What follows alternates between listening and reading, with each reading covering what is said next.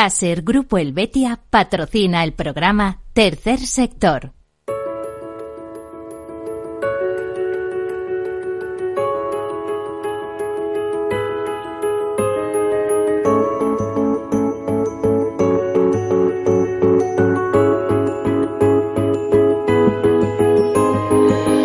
Tercer Sector, un espacio para la economía social. Un programa dirigido por Miguel Benito. Hola, buenas, bienvenidos, bienvenidos a este programa, a este tercer sector, ya saben, el programa de las asociaciones, de las fundaciones, de las ONGs, cada una con sus características. Ya saben que para ser ONG hay que ser antes asociación y fundación, o fundación quiero decir. Eh, en España, fundaciones más de 10.000, eh, activas se habla entre 6 y 7.000, eh, menos de 1.000 en la Asociación Española de Fundaciones. Si hablamos de asociaciones, perdemos el número, pueden ser 700, 800.000, muchísimas. Hay asociaciones eh, desde pequeñitas de barrio a más. Pero es que además tercer sector son muchas más cosas. Hay más de 40.000 empresas eh, que se inscriben en la economía social. Así lo, lo recoge CEPES, la Confederación Española de Empresas de Economía Social, donde eh, además se da trabajo a más de 2 millones de personas. Bueno, decirles antes, explicarles lo que es tercer sector, que tercer sector no es un sector público, es un sector privado, es un sector que además genera beneficios, lo que pasa que esos beneficios se reinvierten en el fin fundacional para que fueron constituidas las entidades, las empresas, que además enlazan con, eh, eh, algo de interés general. Por ejemplo, son empresas dedicadas a la acción social, a la cooperación internacional, a la defensa del medio ambiente, a la lucha contra el hambre, a la investigación y a tantas causas importantes que donde el Estado no llega y ahí están esas entidades del tercer sector. Eh, bueno, pues son una especie de economía eh, colaborativa, por ejemplo. Luego hablarles también de la potencia que tiene ese tercer sector como fenómeno económico Tercer sector se calcula que supone el 10% de nuestro Producto Interior Bruto. Les parecerá una cifra disparada, porque dicen, bueno, es que estamos hablando de 150.000 millones de euros. Si tienen en cuenta que solo las mutualidades por cuentas de sus socios manejan más de 55.000 millones de euros, pues ya tienen una buena parte. Si nos referimos después a grupos empresariales cabecera, ¿eh? cuya cabecera tienen fundaciones, como es el caso de Fundación Mafre o, o Fundación 11 y su grupo empresarial Ilunion o el mismo Corte Inglés, etcétera pues eh, verán que el potencial económico es muy sobresaliente y eh, sin olvidarnos del movimiento cooperativa. ¿eh? yo me acuerdo que en una de mis primeras entrevistas en este programa hace más de 10 años me decía el economista jefe de, de, de CEPES que hay cooperativas en algunas provincias que son la principal empresa de esa provincia. Tengo aquí precisamente eh, uno de nuestros invitados que levanta el dedo y dice, en Zamora es así y en más sitios, ¿no? Bueno, pues yo hablemos de las cooperativas de Mondragón o etcétera, etcétera. La verdad es que el movimiento cooperativo detrás hay mucha industria, hay mucho movimiento. Tercer sector ya les digo, ¿eh? eh un sector empresarial eh, de economía de personas hacia para las personas y hacia las personas pensando siempre en las personas, por supuesto en el beneficio a lo mejor porque es un día, pero un beneficio que se vuelve, que vuelve a repercutir, que se vuelve a reinvertir en ese fin eh, social para que fuera constituida. Por supuesto, no hay reparto de beneficios en el sentido capitalista, claro, lo que sí hay es creación de reservas, porque nunca sabes cuándo te vienen los problemas. De esto saben mucho las ONGs, por ejemplo, ¿no? Bueno, he dicho todas estas cosas, enmarcando este tema, vamos a contarles algunas notas de actualidad y eh, comenzamos.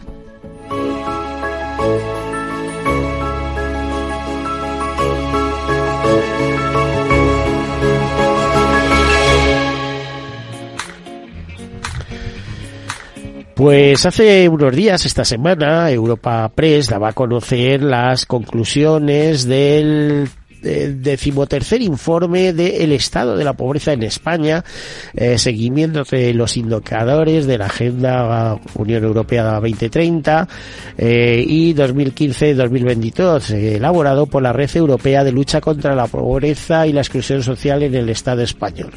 La verdad es que empiezas a leer cosas y aunque se haya mejorado un poco, te entran escalofríos, ¿no?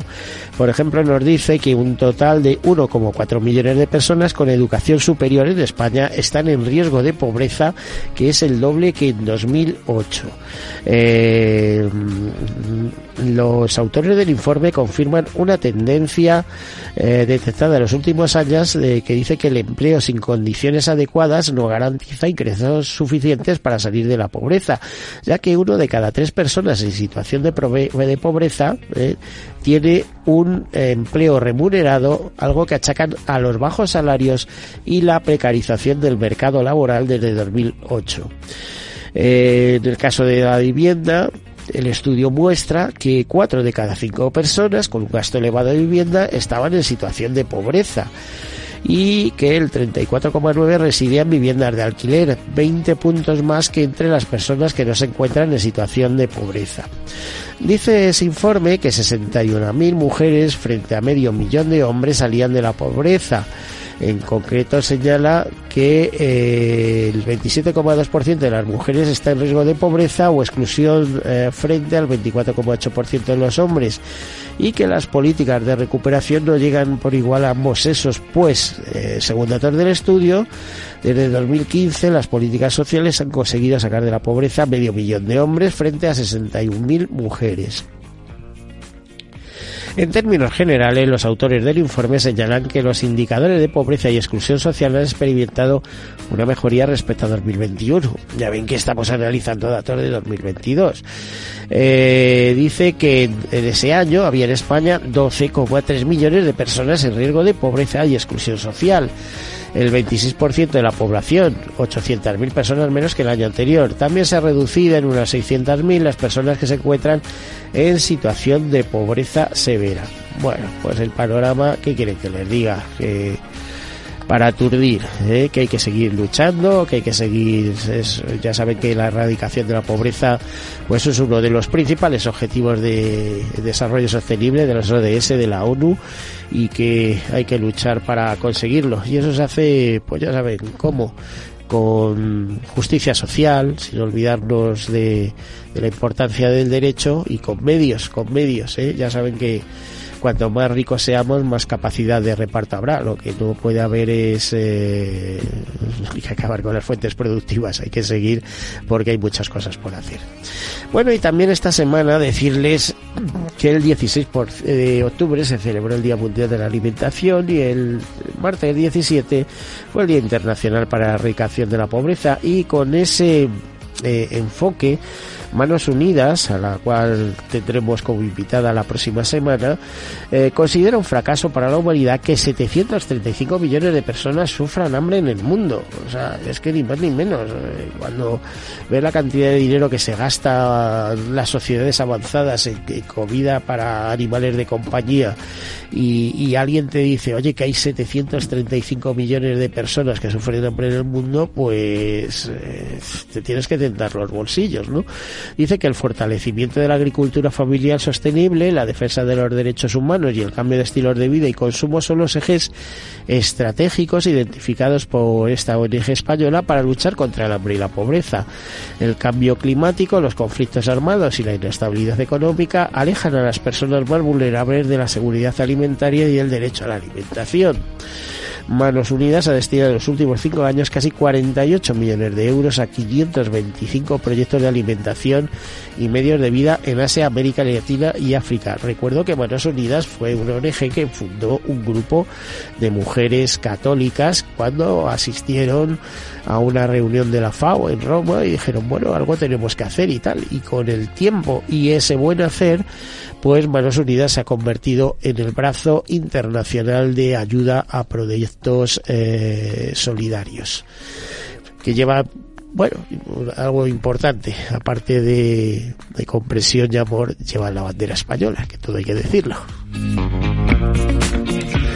Bueno, UNICEF advierte, ya saben que a partir del 7 de octubre se disparó la locura eh, eh, en Tierra Santa, en Palestina, en Israel, etcétera, y eh, a partir de ahí pues eh, todo lo que les digas poco lo estamos viendo todos los días en televisión. Yo solo les voy a hacer referencia a una nota de UNICEF, eh, ya saben, la la, eh, la oficina encargada para la infancia de, Naciones Unidas, la agencia para la infancia de Naciones Unidas, en lo que se pide una pausa humanitaria inmediata y un acceso seguro para mantener y ampliar los servicios vitales para la infancia. De hecho, en esa nota, fechada en Nueva York, el 14 de octubre, dice que cientos de miles de niños y niñas y sus familias han empezado a huir eh, las últimas horas del norte de Gaza hasta ante el anuncio de los inminentes ataques que a día de hoy ya se están produciendo. Eh, una semana después de iniciada la guerra, cientos de niños y niñas habrían muerto y miles eh, habrían resultado heridos. Dicen que la situación es catastrófica, con bombardeos incesantes y un aumento masivo del desplazamiento de niños y familias en una zona donde no hay lugares seguros. Eh, las viviendas y las infraestructuras críticas están en ruina, más de 423.000 personas han huido ya de sus hogares y en estos momentos pues la situación no, ha mejorado en absoluto. Además, eh, UNICEF ha distribuido casi todos los suministros de que disponía y se ha empleado a fondo para que mantener, aunque sea una capacidad muy reducida, la única planta desalinizadora en funcionamiento en toda la franja de Gaza. Esta planta proporciona agua potable a 75.000 personas, pero sin combustible podría detenerse pronto. También se han proporcionado suministros médicos y medicamentos hospitales, pero dado el número de heridos, las cámaras de hospital y los medicamentos esenciales se están agotando. Dice la nota que un niño es un niño, los niños y las niñas en todo el mundo deben estar protegidos en todo momento y nunca deben ser atacados. ¿eh? De hecho reiteran el llamamiento del secretario general de Naciones Unidas para revocar la orden impuesta a más de un millón de civiles palestinos de abandonar el norte de Gaza y tomar todas las medidas posibles para ofrecerles seguridad y protección. En fin, ya veremos cómo termina ese tema, porque las cosas se sabe cómo empiezan, pero no cómo terminan. Y también en una nota que recoge Europa Press eh, nos dicen que escribía ve insuficiente el compromiso de las comunidades autónomas para acoger menores migrantes solos llegados a Canarias. Y es que parece que el compromiso pues no es muy fuerte. Dice el Ministerio de Derechos Sociales y Agenda 2030 a las comunidades autónomas que acordaron el miércoles pasado el traslado se olvidó de 396 niños, niñas y adolescentes migrantes no acompañados desde Canarias y Ceuta. Pero parece que no hay entusiasmo por recoger eh, a esos menores que cuesta un dinero mantenerlos, educarlos, etcétera, etcétera. Eh, por eso el ministro Escriba apela a la solidaridad de las demás comunidades autónomas porque los menores son responsabilidades de las comunidades autónomas. Y dice, cuando hay una crisis como la que se está produciendo en Canarias, donde hay más de 3.500 menores, pero el número puede seguir subiendo en los próximos eh, meses y años, las demás comunidades autónomas deberían solidarizarse y tener una responsabilidad colectiva. Bueno, pues viendo cómo se está actuando muchas veces con el caso de la migración, que es trasladarlos a la península, llevarles en un autobús a determinada estación de autobuses y dejarles ahí con un papelito que supone una orden de expulsión y te buscan la vida, pues se puede pensar de todo. Más cosas. Eh, Fundación Telefónica y la Fundación AEB suman fuerzas para impulsar el conocimiento digital de las personas mayores. Eh, solo les voy a dar titulares. Eh, con motivo, por ejemplo, del Día Mundial de la Alimentación, nos dicen eh, una mala alimentación disminuye el rendimiento del trabajador y la productividad en la empresa. Lo que pasa que esto de los conceptos de la alimentación hay que hacérselo mirar. Eh, hay que hablar con los nutricionistas porque lo que es bueno para unos otros dicen que es malísimo. ¿eh? O sea que, que cuidado con eso. Y más cosas, la Fundación Esperanza y Alegría eh, nos dice que monta su mercadillo el 24, 25 y 26 de noviembre con ayuda de otras fundaciones como el Fundación eh, Pons eh, para financiar sus proyectos en India. Eh, ya iremos informando cuando se vaya acercando más. El proyecto Formar para Acompañar recibe la ayuda del emprendimiento social del medio rural de la Fundación Caser. También que nace Vida Senior, la respuesta de Ilunion. Ilunion ya saben que es el grupo empresarial de ONCE, de la Fundación ONCE, a las nuevas necesidades de las personas senior y sin meternos en materia, pues eh, también el martes eh, de la semana pasada, de esta semana, sino de la pasada, eh, se, se entregaban los premios sociales de Fundación Bafre curiosamente, bueno, destacados como todos los años, por ejemplo, el piloto Carlos Saiz, eh, los bomberos del Ayuntamiento de Madrid, el proyecto Brasil Foundation y a Pilar González de Frutos, como el Premio Internacional de Seguros Julio Castelo Matrán, eran reconocidas en aquella ocasión.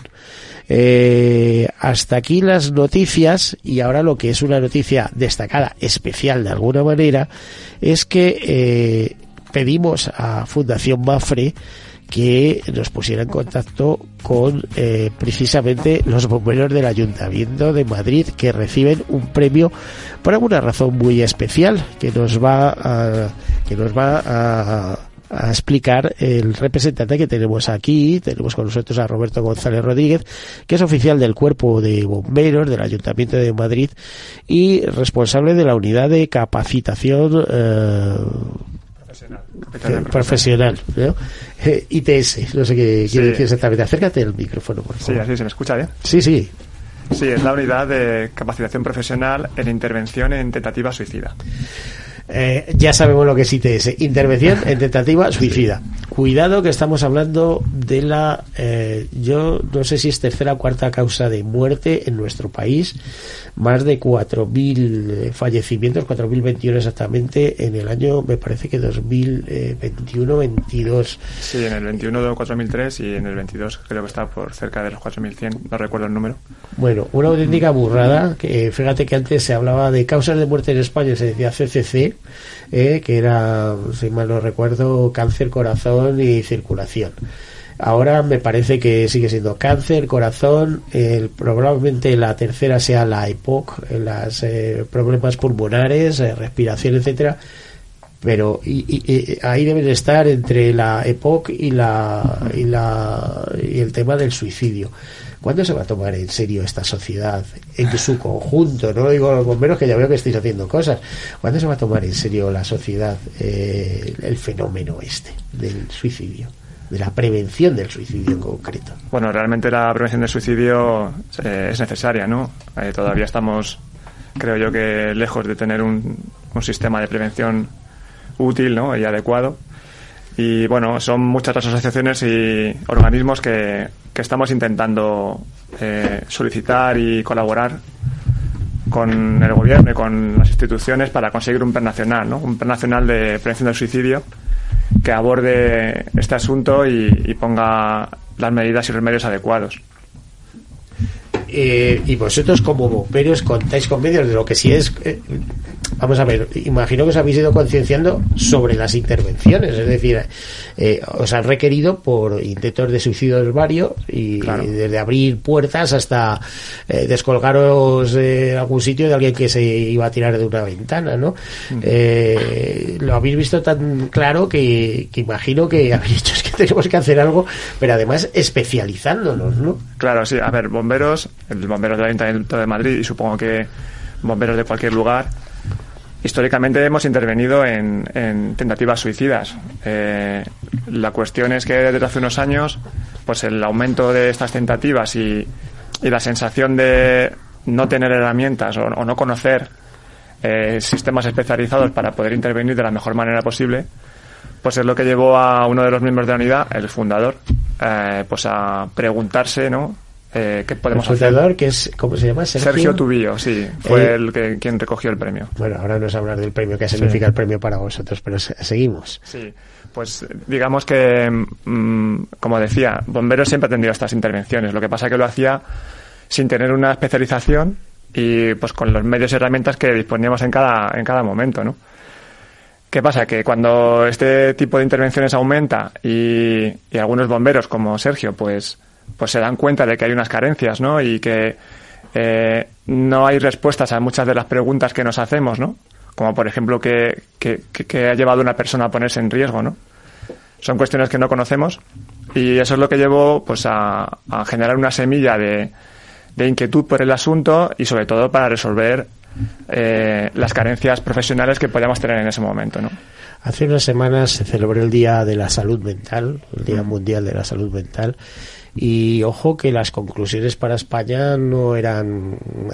En varios estudios eh, con consultas, eh, había uno de ellos de Aigón que ofrecía una puntuación de 7,6 sobre 10 sobre la salud mental de los españoles. Pero luego, sin embargo, resulta que España es uno de los países eh, per cápita que más ansiolíticos y antidepresivos consume del mundo, ¿no?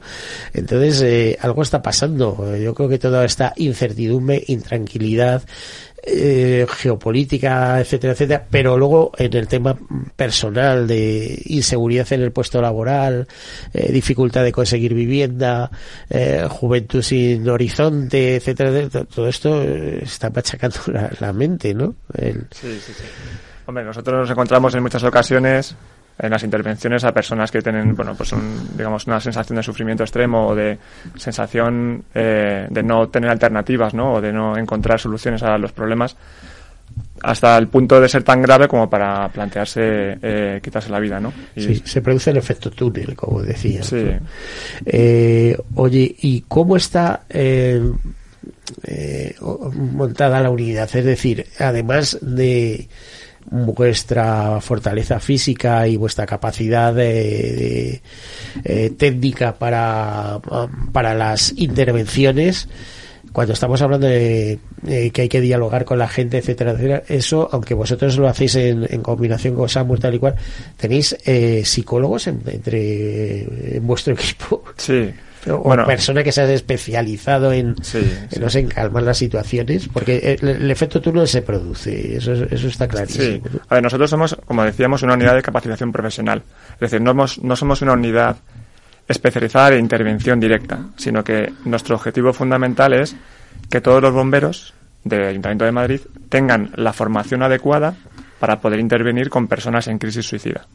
Entonces, el objetivo de la unidad es elaborar los procedimientos de intervención, eh, implantarlos en el servicio y luego formar al resto de bomberos, que son los primeros intervinientes en una crisis, pues para que lo hagan con las herramientas y, sistemas que se plantean en el procedimiento. ¿no? Eso es la labor fundamental de la unidad.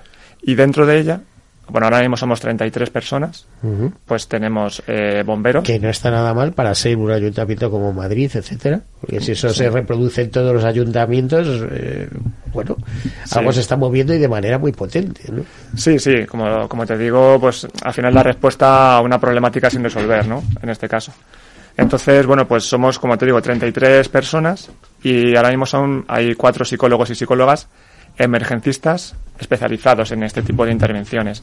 Y ellos están integrados en nuestra unidad y son los que nos dan dentro de todo el procedimiento, porque el procedimiento engloba un montón de técnicas y tácticas eh, de seguridad y de, intervención, pues hay una parte importantísima en la intervención con personas en crisis suicida, que son las herramientas eh, que provienen de la psicología, ¿no? Al final esa interlocución, esa forma de tratar a una persona a la que tenemos enfrente, esas herramientas nos la dan o nos la aportan nuestros psicólogos de la unidad, ¿no? Como te digo, que son personas con mucha experiencia en este, en este ámbito. Sergio, ¿qué ha representado para vosotros ese premio social de la Fundación Mafre que no se lo dan a cualquiera, desde luego? Bueno, el premio para nosotros ha sido, pues, eh, un reconocimiento importantísimo, importantísimo, sobre todo porque, pues, porque asienta, eh, asienta eh, un procedimiento que nos está funcionando y que el mero hecho de que sea conocido y, digamos divulgado a otro tipo de servicios que también se, se encargan de estos salvamentos, pues puedan ver eh, o encontrar alternativas si tienen también pues carencias o si tienen dificultades técnicas o, falta de procedimentación, ¿no? Con lo cual para nosotros es importantísimo, digamos, la divulgación de, de, de este procedimiento que utilizamos y que ya estamos también dando formación tenemos a otros servicios por ahí y también pues pues lo que es el premio metálico que conseguimos donarlo ¿no? a asociaciones que trabajan también en prevención y que trabajan con familiares y eso también es que os importante. viene bien a vosotros porque como tú dices eh, os estarán demandando formación no es decir tendréis que ir a dar conferencias a Murcia tal a Claro, sí, sí. Andalucía Cataluña aunque yo sé se vale mucho Sí, pero sí que estamos en contacto con un montón de servicios. Este año yo he estado en, también en Latinoamérica, en México. Ahí el año pasado sí. Este año hemos estado en un congreso importantísimo en Europa, en Roma, eh, dando una conferencia a todos los servicios de las capitales europeas. Con lo cual sí que estamos eh, viendo que, que tiene mucho interés dentro de los servicios que trabajan en salvamento y, y que están, digamos, eh, aprendiendo y recogiendo estas técnicas y tácticas para implantarlos en, implantarlo- implantarlas en sus propios servicios. ¿Qué te iba a decir eh, respecto a- al resto de Europa, que siempre presumimos que está mucho más avanzada? ¿Hemos sido innovadores en alguna en, en- en este aspecto, en algún caso, o estamos tomando referencia de otros servicios de, de bomberos? Pues la realidad es que estamos innovando, sí, porque de hecho yo me incorporé en la unidad en el año, a primeros del año 2000, llevo cuatro años y pico, y mi afán eh, fundamental desde que me incorporé fue intentar encontrar otros servicios de bomberos que tuviesen también herramientas específicas. Y durante todo este tiempo no he conseguido encontrar ninguno que tuviera, ninguno que tuviera procedimientos especializados, salvo hace dos semanas que conseguí hablar por fin, por primera vez con un servicio que sí tenía algo elaborado, que son los bomberos de Singapur. Jolín. Y eh, tuve la oportunidad de entrevistarme con sus responsables y compartir la información que, que tenemos aquí y que tienen ellos. Y ha sido la primera vez que hemos encontrado un servicio que estaba trabajando también en esto, ¿no? Desde otro punto de vista diferente, pero que eh, digamos que estaban también enfocados a, a especializarse, ¿no? Eh, que no te extrañe, porque los españoles somos muy innovadores en eso. Yo lo he visto en cantidad de capítulos. Por ejemplo, eh, simplemente la pérdida de maletas en aeropuertos, pues los procedimientos para búsqueda y tal igual. Eh, en el caso de España lo lleva Europa Assistant, fueron ellos los innovadores, pero fue Europa los españoles que trabajan en Europa Assistant y a partir de ahí eh, lo han reproducido en cantidad de aeropuertos del mundo. Bueno, O hay que defender la marca España, ¿no? Sí, sí, sí, sí, sí. Y además yo, por ejemplo, muchas veces digo, no es una frase que, que, que deba repetir mucho porque no suena bien, pero eh, es verdad que muchas veces digo que la solidaridad también tiene bandera. O sea, no es lo mismo trabajar con un ONG y dice, bueno, pero al fin es humanitario, se trata de solidaridad y tal igual. Sí, pero si tú lo estás haciendo con una ONG británica que lleva muchos años de desarrollo, que etcétera, etcétera, a ver, los puestos de trabajo de las oficinas, ¿dónde se quedan? En Londres o en Nueva York o en no sé qué. Eh, los ingresos, ¿dónde van? Allí. Si yo tengo que comprar galletitas, me acuerdo un problema que se suscitó, no un problema, eh, y además estaba eh, Fundación Mafre financiando un proyecto en España, curiosamente, bueno, en España, de creación de una galleta energética para llevarla a países eh, en su desarrollo y tal, eh, y, y- y te comentaba en aquella entrevista, no Mafre, sino el- precisamente los de esas galleteras y demás, dice, mira, es que está todo inventado, es que cuando entra allí eh, eh, ONGs, pues como UNICEF, etcétera, etcétera, llevan las galletas de determinado eh, productor francés que no hay que le despeje, o sea, se queda él y tal. O sea, que es que de- detrás de todo esa ayuda y demás, al final hay intereses, hay economía, y no sé qué, hay no sé cuándo. Eh, no es, eh, o sea, es inocente, pero no tan inocente, ¿no? En fin, y es muy importante además que este movimiento de tercer sector eh, coja velocidad y relevancia en nuestro país, que, eh, que ya la tiene, pero más, ¿eh? podemos dar más. Siempre se dice que España es muy solidaria cuando ocurre, pero tenemos que llevar, eh, ir con nuestras propias marcas, no sé cómo te diría, ¿eh? es como jugar al fútbol, pero por favor que sea con nuestros equipos, si es posible. Pero vamos con retraso, ¿no? Hay, hay, no hay tantas ONGs tan potentes como para estar en, en muchos sitios. Si lo somos a lo mejor en América Latina, en África con algunas especializadas, pero eh, hay, por ejemplo, en medicina, en cosas de estas y tal, no, no tienes un médicos con el mundo o alguna cosa de esas. Bueno, eh, Roberto, ¿alguna cosa más que te interese trasladarnos? Bueno, sí, eh, al final también es interesante cada vez que pues que tenemos la oportunidad de, de asistir a los medios de comunicación ¿no? y hablar del suicidio, pues también eh, eh, ofrecer un, pues ofrecer un, pues recursos de ayuda, ¿no? Al final es importante que las personas sepan que hay asociaciones y que hay eh, instituciones que pues que dan servicio y, y, ayudan a personas que están o que tienen conducta suicida o que tienen familiares que han eh, que son supervivientes ¿no? o afectados por el suicidio con lo cual sí me gustaría pues eso por lo menos nombrar el teléfono 024 ¿no? que es el teléfono oficial eh, que da respuesta a personas en crisis suicida o atención a familiares. Y también asociaciones para, para, para toda España para Comunidad de Madrid para, para Ayuntamiento sí. de Madrid o sea municipio de Madrid. Este es el teléfono oficial eh, digamos eh, español que, que para atención telefónica sí a conducta suicida o bueno, personas en crisis o personas con conducta suicida sí y luego también pues eh, indicar que también hay pues eso eh, asociaciones o instituciones como el teléfono de la esperanza no que también pues dan un soporte importante a personas que, que pasan por este problema no y, y tratan de ayudarles no pues muchas gracias, Roberto González Rodríguez. Además, te voy a decir, en este programa tienes un aliado. O sea, si, si tenéis algún tema, queréis comunicar, eh, algo importante que simplemente eh, os ponéis en contacto y nosotros encantados de dar visibilidad. Vamos a, eh, a montarnos la segunda parte del programa, pero para ello, antes hacemos una breve pausa nos vamos, pues estamos en hora de desayuno y tal, nos vamos a nuestro toitico bien empacado y después pues continuamos con otro tema también de gran interés. Hasta ahora. Capital Radio. Siente la economía.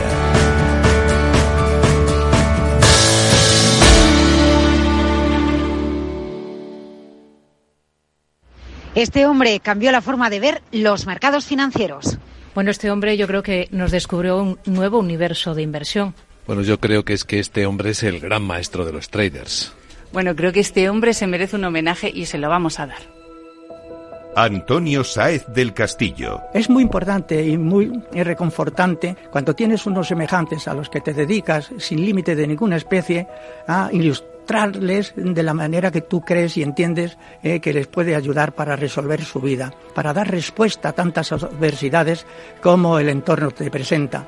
Y eso es muy importante porque la persona es sobre su personalidad y su dignidad, sus principios y sus valores, y eso es algo trascendental que ese patrimonio hay que llevarlo hasta el final de los años. Cuanto más lejos quieras en el futuro llegar, más atrás tienes que mirar. Capital Radio, sus analistas y sus oyentes rinden homenaje al gran maestro de los traders, Antonio Sáez del Castillo. Lunes 6 de noviembre a las seis y media de la tarde en la sede del Colegio Oficial de Graduados e Ingenieros Técnicos Industriales de Madrid. ¿Quieres vivir un encuentro que pasará a la historia del trading? Apúntate ya. Es gratis, pero las plazas son limitadas. Eventos arroba capitalradio.es o en nuestra web. Homenaje al gran maestro de traders Antonio Sáez del Castillo. Presentado por Luis Vicente Muñoz con todo el equipo de Capital Radio. Se acerca un momento inolvidable. Es la ilusión, el motor de nuestra vida. Tercer sector, un espacio para la economía social. Un programa dirigido por Miguel Benito.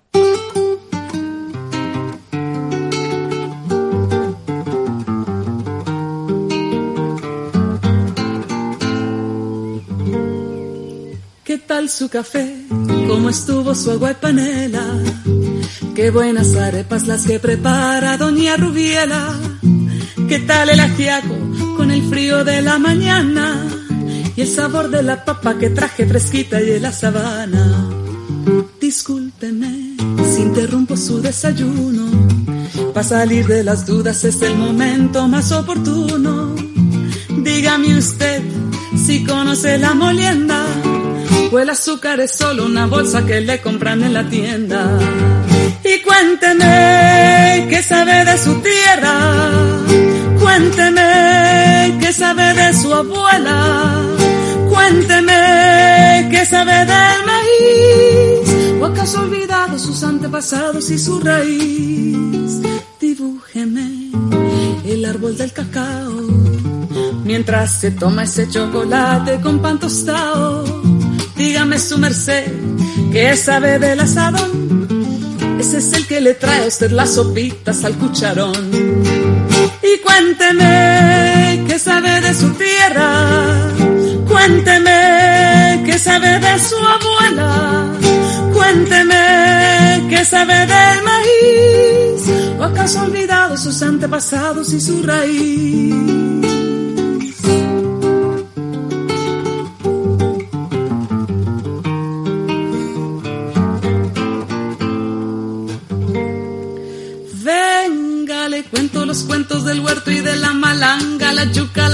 Los chontaduros, la quinoa, las habas y la guatila. Le tengo el guandú, las arracachas y la calabaza. Le traigo guineos, también chacha frutos y unas papitas en la mochila. Ay, perdón, señor, por ser yo tan imprudente.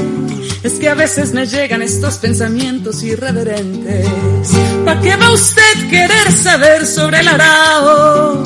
Si allí en la esquina lo encuentra toitico bien empacao. Tercer sector, un espacio para la economía social. Un programa dirigido por Miguel Benito.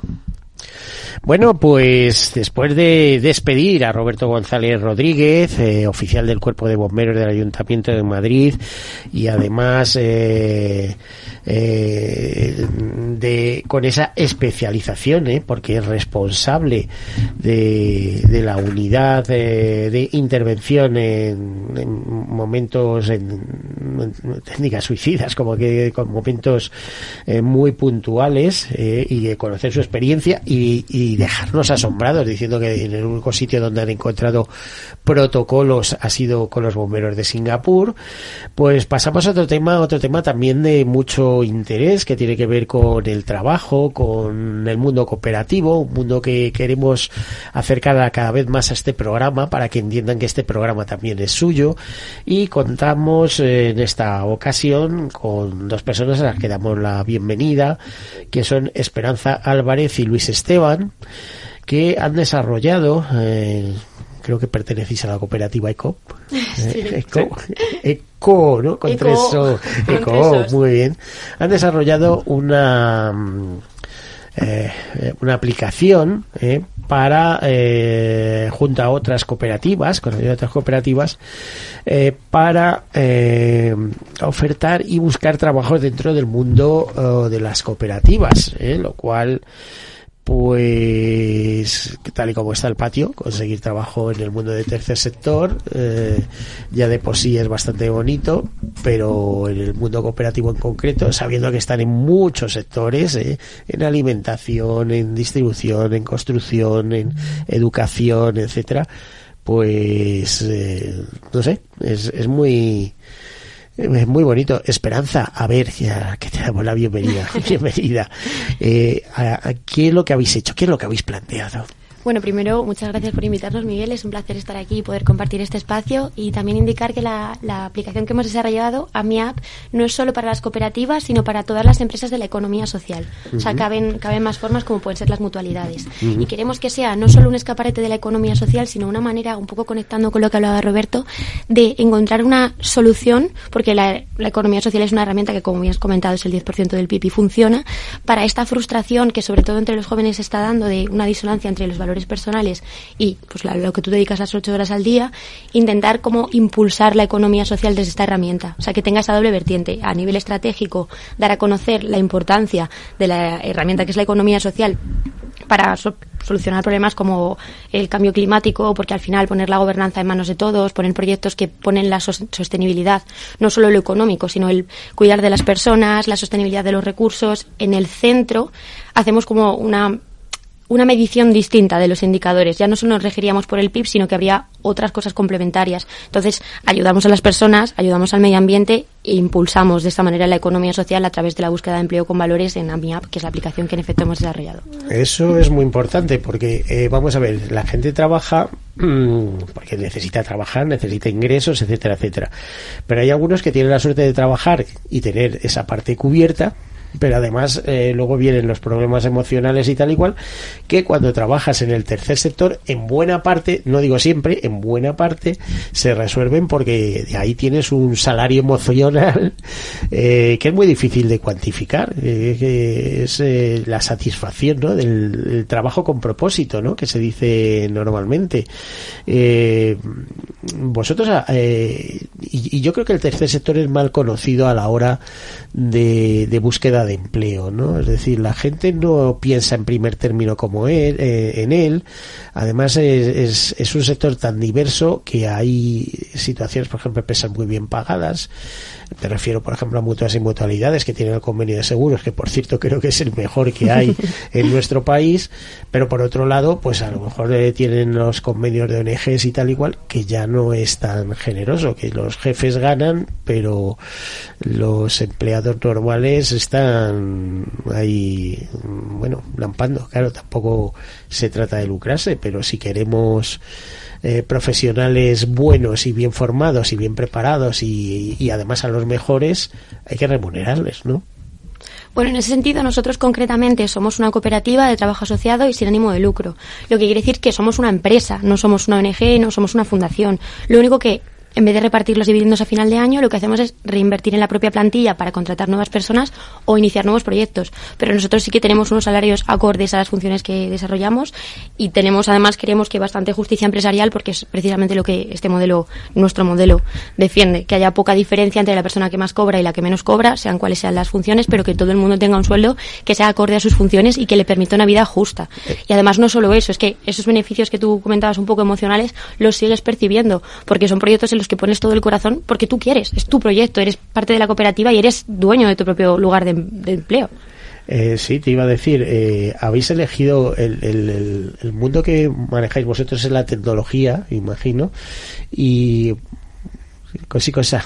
Explícanos. La línea principal que llevamos son las energías renovables. De hecho, mm. la trayectoria grande de ECO es en Revolución Solar, que es como el subtítulo que tiene la, la cooperativa. Y de hecho tenemos eh, la el proyecto de autoconsumo más grande de toda España y creemos que de toda Europa, que es la Pablo Renovable. Y luego lo que tenemos es una segunda línea que la consideramos al mismo nivel, pero que precisamente ha nacido por esa intención de no ánimo de lucro, que es en la que trabajamos mi compañero Luis, que está aquí y yo, que es la de economía social y solidaria. Y ahí es donde estaría mi app. Pero luego tenemos la otra, la otra línea, donde ya te digo que llevamos, sobre todo, tenemos ingenieros eh, para la instalación de placas solares, análisis, llevamos lo que llama la democracia energética a las personas. O sea, todos nuestros proyectos tienen de fondo esa economía social, pero es verdad que nuestra línea principal sería las energías renovables y gracias a esa tenemos pues los proyectos en los que podemos participar de esta manera. Bueno, eh, es, es, es, curioso. ¿Y por qué os lanzáis a hacer una app? Bueno, eso vamos a preguntárselo a tu compañera Luis Esteban. Eh, pues porque el mundo de la energía que hemos impulsado, nosotros fuimos de los eh, al inicio de al inicio de, ¿os acordáis del impuesto al sol, no? Cuando el autoconsumo individual estaba grabado administrativamente y la gente por la influencia del oligopolio eléctrico, pues no se animaba a instalar eh, placas en sus casas. Precisamente desde ECO empezamos a fomentar que se las instalaran y llevamos a cabo cuando en 2017 había únicamente en toda España 150 autoconsumos individuales, desde ECO metimos 100 nuevos autoconsumos. Como después ahí empezamos a rodar la la bola, estamos construyendo, como decía ahora mismo mi compañera Esperanza, el mayor autoconsumo colectivo, ya no que te pones en la casa del pueblo, sino que te pones en tu edificio, porque las ciudades están llenas de edificios, no de casas eh, de pueblo, el mayor autoconsumo colectivo de España y según Televisión Española de, la Unión Europea, pero veíamos que aunque tuviéramos impulsado ya la parte del autoconsumo, la idea de la democracia en el ámbito energético, teníamos que ir al lugar donde se estructura precisamente, como decía antes Miguel, la cuestión de las desigualdades, ¿no? que nos señalaba antes en las noticias, eh, la situación de, la falta de un modelo económico que tuviera límites con el planeta y veíamos que teníamos que ir al lugar eh, donde se construye un nuevo modelo empresarial, un nuevo modelo económico, y donde veíamos que tenía sentido estar era precisamente la transformación del modelo empresarial y que hubiera una democracia en la empresa, que precisamente el objetivo de la empresa no fuera la rentabilidad y la maximización de beneficios, sino precisamente que tuviera unos objetivos eh, orientados al bien común. Y por supuesto, como decía Miguel previamente aquí, eh, en efecto, y en relación con los salarios, se decía Esperanza, hay unos salarios dignos, pero que no estuviéramos únicamente, como decimos, orientados a la maximización del beneficio, sino a aportar precisamente a la sociedad que tiene grandes retos y queremos contribuir a ellos.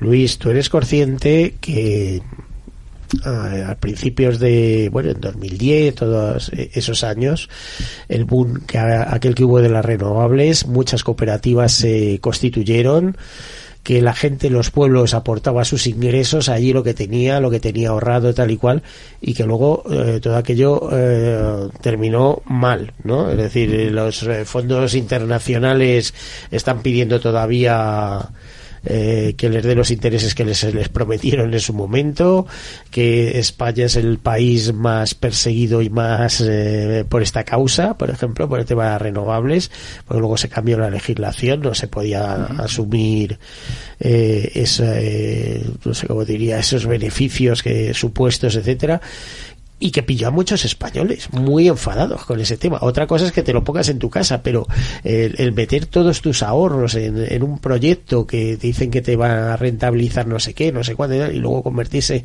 en un engaño brutal por culpa del BOE, eh... Total, pero ahí fíjate, Miguel, y gracias que por sacar esto, porque precisamente ahí desde ECO también fuimos pioneros.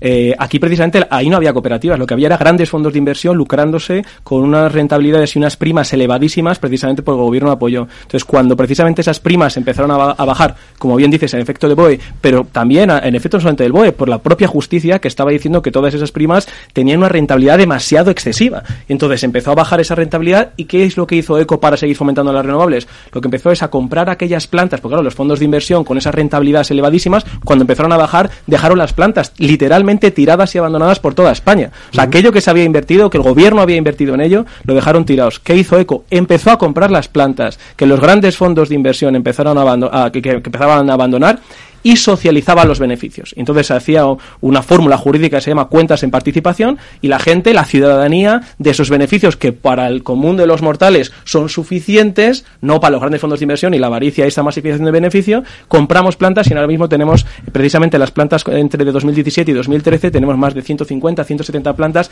por toda España con participación ciudadana. Oye, qué bonito. Sí, sí, sí. sí. qué bonito. No, eh, eh, a, los, a los oyentes no estaba preparada esta pregunta, de verdad. eh, es que ha surgido te iba a decir además, eh, bueno, ¿cuál es eh, la perspectiva? Porque se habla de empresas eléctricas, empresas energéticas en nuestro país, que tenemos no muchas, pero sí un ramillete eh, muy florido, ¿no? Quizá en estos momentos capitaneado por Iberdrola, que es un líder mundial, internacional, etcétera. ¿Cómo le sienta en esto del autoconsumo? Porque el autoconsumo absolutamente por libre tururú. O sea, tú te colocas tus paneles, tienes que vertir a la red y luego te descuentas de la factura lo que sea. Pero el caso es tenerte cogido por algún sitio. Claro, el tema es, en, este sentido, no solamente lo que fomentamos desde otras compañías, eh, no solamente es el elemento de la producción eh, por uno mismo en las casas, sino que también tu comercializadora sea una comercializadora que no esté buscando de nuevo la maximización del beneficio, sino cooperativas comercializadoras de energía 100% renovable. Como tenemos compañeras como Som Energía, como la Corriente Madrid, en Som Energía estos momentos es una cooperativa que tiene más de 125.000 contratos eh, de electricidad 100% renovable. En efecto, a las grandes, eh, a las grandes no les viene bien. Aquí estamos construyendo, con lo que decías precisamente de ese 10% del PIB, la economía social eh, que se regula además, por hay una ley regulando de la, de la ley 5 barra 2011, regula que aquí tenemos, regula unas fórmulas jurídicas, cooperativas, sociedades laborales, empresas de inserción, cofradías de pescadores, fundaciones con actividad económica, asociaciones con actividad económica, que en estos momentos representan 1,3 millones de empleos directos, 2,2 de empleos eh, directos e indirectos, 10% del PIB, como señalaba antes Miguel, y 40.000 empresas eh, en el mercado, o sea, rollo, pues el tema cooperativas, sociedades laborales, y otras 40.000 empresas, entidades, eh, estilo fundaciones y asociaciones. Entonces, viendo esto, viendo esto y el lazo, perdona, con AFMIAP, aquí Miguel, viendo esto, lo que veíamos nosotros desde, desde ECO, desde Facto, las compañías de Facto en Cataluña, las compañías de FECOMA, la Federación de Economía Social, de Cooperativas de Economía Social aquí en, aquí en Madrid, veíamos que había un sector que no se estaba visibilizando en la búsqueda de empleo. Que de repente tenemos 1,3 millones de empleos eh, y se puede absorber más empleo. Y lo que tenemos precisamente es que escalar este modelo empresarial. Obviamente a un modelo tradicional que la economía social crezca no le va a parecer bien, porque tiene otros valores. Pero eh, aquí estamos precisamente para empujar ante los retos que tenemos. Eso ya te lo digo yo, que por ejemplo en el sector asegurador, mutuas y mutualidades no les viene nada bien. Porque, o sea, negocio que hacen ellos, negocio que no pillan las compañías tradicionales, claro, ¿no? Exacto. Pero también en otros actores, imagino que va todo por ahí. Y es conocida vuestra BP para que me contéis es un poco transversal para eh, la búsqueda de empleo. ¿Qué clase de empleo se ofrece? ¿O, o hay que colgar un perfil de una persona determinada y, Y es esa app la que te ayude a buscar en el mundo de la educación, en la distribución, en, en energía, en construcción, en tantos y tantos. Es curioso porque yo he- ya he tenido aquí a, a cooperativas solares, etcétera, etcétera. O sea que es que todo está enlazado al final, ¿no? A ver, eh, Esperanza. Bueno, nosotros presentamos el producto mínimo viable, o sea, la aplicación funciona, va a seguir desarrollándose y al ser tecnología es una constante in- inversión y un constante camino para seguir mejorando en sí. Pero ya funciona. Ya puedes crearte un perfil, puedes meter en appmiapp.io, te registras como empresa, como entidad y puedes poner tu oferta. Ya tenemos ofertas, ya tenemos usuarios, estamos, movi- estamos moviendo, pero es un bebé que acaba de empezar a andar, es un largo camino y lo que queremos es centralizar, centralizar todas las ofertas de la economía social. Queremos que conozcan que tienen esta alternativa y que sepan que pueden diferenciarse en esta aplicación, porque es verdad que se pierde un poco la fuerza, ¿no? No sabes que tienes estas alternativas, como estaba comentando mi compañero, que tienes energías, o sea, alternativas para la energía, alternativas para la ropa, alternativas para cualquier forma de ¿no? consumo. y Médicas, es que no sé qué, todo, sí, sí. muchas veces es el propio desconocimiento de la, del sector lo que hace que no tomemos esta opción, ¿no? Porque es más sencillo ir al Mercadona que ir al que enterarte de cuál es el supermercado cooperativista de tu zona. Pero sí que existe esa alternativa. Entonces, esa es la doble función que queremos de la app, ¿no? Que no solo sirva para encontrar empleo, sino que también encuentres estas alternativas al, al consumo más automático. Bueno, es que mucha gente no sabe que cuando hay una crisis profunda en, en un país, uno de los primeros sectores en reaccionar y en seguir creando empleo a pesar de la crisis es el tercer sector, curiosamente, ¿no? Es decir, eh, eh, sigue creando empleo. Y dice, pero bueno, ¿cómo es posible? Y tal. Bueno, pues no sé, porque eh, ahí están las necesidades, se cubren y demás. Y en fin, los salarios, pues todo se rige por, por la ley. Y, y por otra y otra pregunta, o sea, imaginemos una empresa eh, de modelo de capital y trabajo, ¿no? Entonces, cuando llega una crisis, el empresario que aporta el capital lo que quiere es seguir manteniendo la rentabilidad de la empresa. Entonces, bueno, va quizás a prescindir del trabajador que no, que no tiene la propiedad de la empresa. Sin embargo, ve- pensemos en una cooperativa. Nos llega una crisis y Esperanza y yo y otros 35 compañeros y compañeras que estamos en ECO, eh, lo que nos preguntamos, como pasó en la pandemia, oye, ¿qué es lo que pensamos? Eh, ¿Vamos aquí a despedir a gente o lo que vamos es a luchar por, por sacar esto adelante? Lo, lo Eh, que hacéis es luchar por salir adelante y además os bajáis el sueldo. Todo. Exactamente. Y cuando salgamos nos podemos volver a subir. Eh, en lugar de despedir a gente, entonces mantenemos trabajo, mantenemos cohesión y además estamos generando con ello justicia social. Nada más, como decía Esperanza, la- las ratios en estos momentos en ECO, la diferencia entre la persona que más cobra y la que menos cobra no llega ni a uno a dos. En una empresa, recordamos, de energías renovables en estos momentos en España con 35 trabajadores y trabajadoras. ¿no? A ver, que yo diría, y lo quiero dejar muy claro, que economía social no es igual a socialista. Eso dos, es, claro. son dos sí, cosas sí, sí, sí. eh, distintas. Es decir, eh, hay que abogar por un impulso potente. Aunque este gobierno, pues sí, lo, la tiene muy en cuenta para lo que le da la gana, ¿no? Y tal. Pero la economía social lleva muchos años ahí, ha estado ahí, ha estado con, con unos presidentes, con otros, eh, con derechas, con izquierdas, con todos, y tiene su hueco, como estamos viendo. Además, hablábamos de CEPES, ¿no? El presidente de CEPES, pero sabéis que también es el presidente de la Confederación Europea. Eh, hace un momento hablaba con Esperanza, digo, bueno, como España como, como presidente de la Unión Europea en el semestre, pues tiene próximamente un encuentro en, en San Sebastián muy importante de economía social y me dabas envidia porque decía, "Bueno, vamos a estar ahí, ¿no? Ahí vamos a estar. ¿Con vuestro tema en concreto o vais...? Por supuesto que vamos a hablar de la aplicación porque creemos que es una herramienta estratégica para el sector y precisamente tenemos bastante buena relación con CEPES. Y además creemos que también hace falta impulsar la juventud y queremos estar ahí un poco como cara de la juventud cooperativista y de la economía social que quiere seguir impulsando este modelo. O sea, nosotros apostamos porque esto siga creciendo y es, es un poco como nuestro proyecto de vida, digamos. Bueno, eh, ya están viendo el, una persona tan jovencita como Esperanza, que lo es, la ilusión que tiene con este proyecto y que da gusto eh, eh, escucharla con la cantidad de joven que anda con tres carreras y vagando por ahí diciendo ¿y qué, a qué dedico mi vida? ¿Qué hago? ¿Qué no sé qué? Es que mi ilusión es ser bibliotecario y no lo consigo. Cualquier por favor, mira otras opciones, ¿no? No, no, no te hagas el efecto túnel, no te amargues la vida. Si es que el sol puede salir en cualquier momento y por donde menos te lo esperas y conseguir la felicidad más absoluta. Me está diciendo Luis que sigue que absolutamente, ¿no?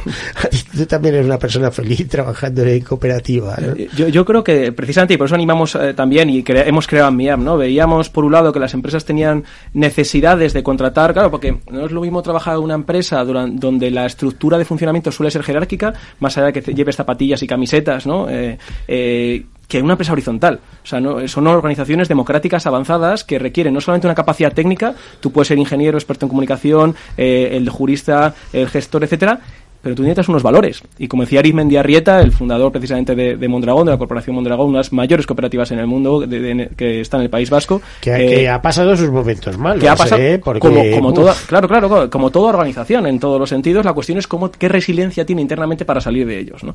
Eh, y lo que ha demostrado Mondragón es precisamente esa resiliencia. Entonces, ahí Arismendi Arrieta lo que decía es no solamente esa capacidad técnica necesitamos en las cooperativas y en las entidades de economía social, sino también una capacidad de trabajar en estas entidades, de, de unos valores determinados para poder estar en ellas. ¿no? Y aquí, igual que para vivir en democracia, necesitamos una educación política, una paideia política, para estar en empresas democráticas avanzadas necesitamos también una educación empresarial diferente. Y entonces, ni ESPE ni yo, aunque llevemos ya cada vez más tiempo en la cooperativa, eh, ya hemos acabado el recorrido. ¿no? Y también esto es muy bonito, no esa parte que decías de la felicidad, porque esta parte del trabajo realiza. Eh, igual que realiza la familia, las amistades, tu ocio, la participación en la comunidad política, el trabajo realiza y si tienes trabajo que tiene sentido, como tiene precisamente nuestro compañero Roberto, o yo creo Miguel, o sea, yo creo que los oyentes lo saben, Miguel está haciendo esta labor eh, porque le apasiona su trabajo. Entonces, lo que intentamos precisamente con AppMeUp es, bueno, gente que esté buscando empleo, que no solamente sea digno, sino que esté de acuerdo con sus valores, se introduzca precisamente en el sector de la economía social, que como decimos, no es un sector minoritario, sino que tenemos 1,3 millones de empleos directos eh, en este país y que decía antes Miguel que en efecto se está apoyando, llevaban diferentes gobiernos, se está apoyando, pero por primera vez este es el primer eh, gobierno que tiene un ministerio de economía social, es el de trabajo y economía social. Y haciendo también honor lo que decía Roberto y lo que comentaba también Miguel de, después de las maletas, aquí en España, por primera vez este país, esto marca España, por primera vez este país ha llegado a Naciones Unidas y ha creado la primera resolución junto con Chile y con otros países, la primera resolución de economía social y solidaria en la historia de Naciones Unidas. Es decir, esto es que estamos proyectando, estamos en un momento dorado, precisamente con Pedreño siendo presidente de CP, siendo presidente de Social Economy Europe. Estamos en un momento dorado de la economía social en el mundo, pero particularmente, y lo, lo reconoce mucha gente, es España uno de los lugares donde más se está impulsando. Luis, eh, da gusto oírte. A ver si acabamos con el paro aquí, en nuestra cara. ah, por ello vamos. Bueno, la verdad es que tenemos que ir terminando. Em, eh, os damos las gracias, Esperanza Álvarez. Yo esperaba que me contaras un poco más de lo que se está preparando para, para San Sebastián, pero ¿sabes lo que vamos a hacer? Invitarte después.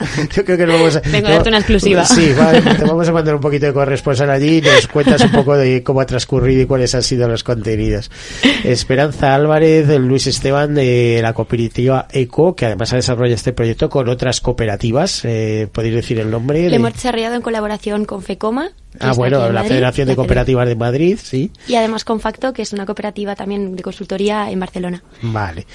Bueno, pues Esperanza Álvarez, Luis Esteban, muchísimas gracias por acompañarnos. Nos hemos despedido hace un rato de Roberto González Rodríguez, oficial del Cuerpo Bombero del Ayuntamiento de Madrid y responsable de la unidad de eh, capacitación profesional de bueno, iniciativas contra el suicidio, etcétera, eh, a los que damos muchas las gracias. Para mejorar la salud mental, pues nos quedamos con esas campanas para la salud, así que les deseamos una feliz semana y hasta la próxima. Y ya saben, como siempre, pues decirles que lo mejor está siempre por llegar, así que apuesten. no estás solo y nunca lo estarás. Somos muchos, cada vez somos más. Juntos venceremos y te tocará cantar.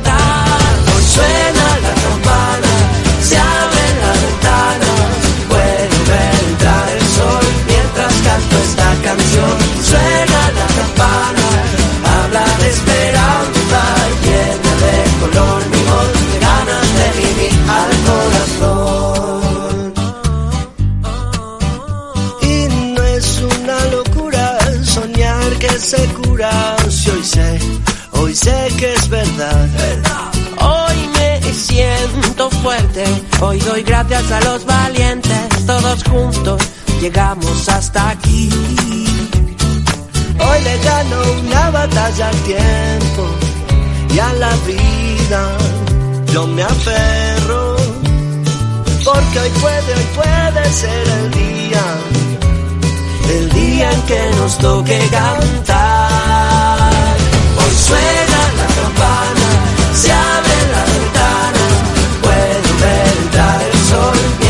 canto esta canción.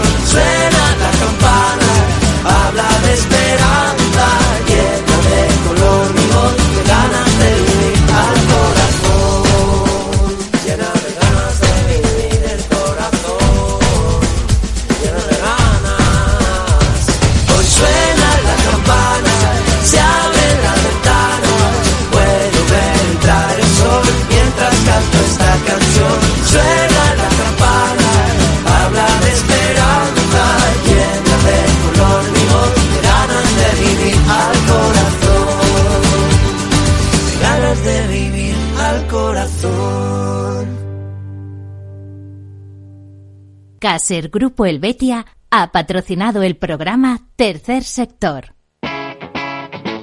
Capital Radio.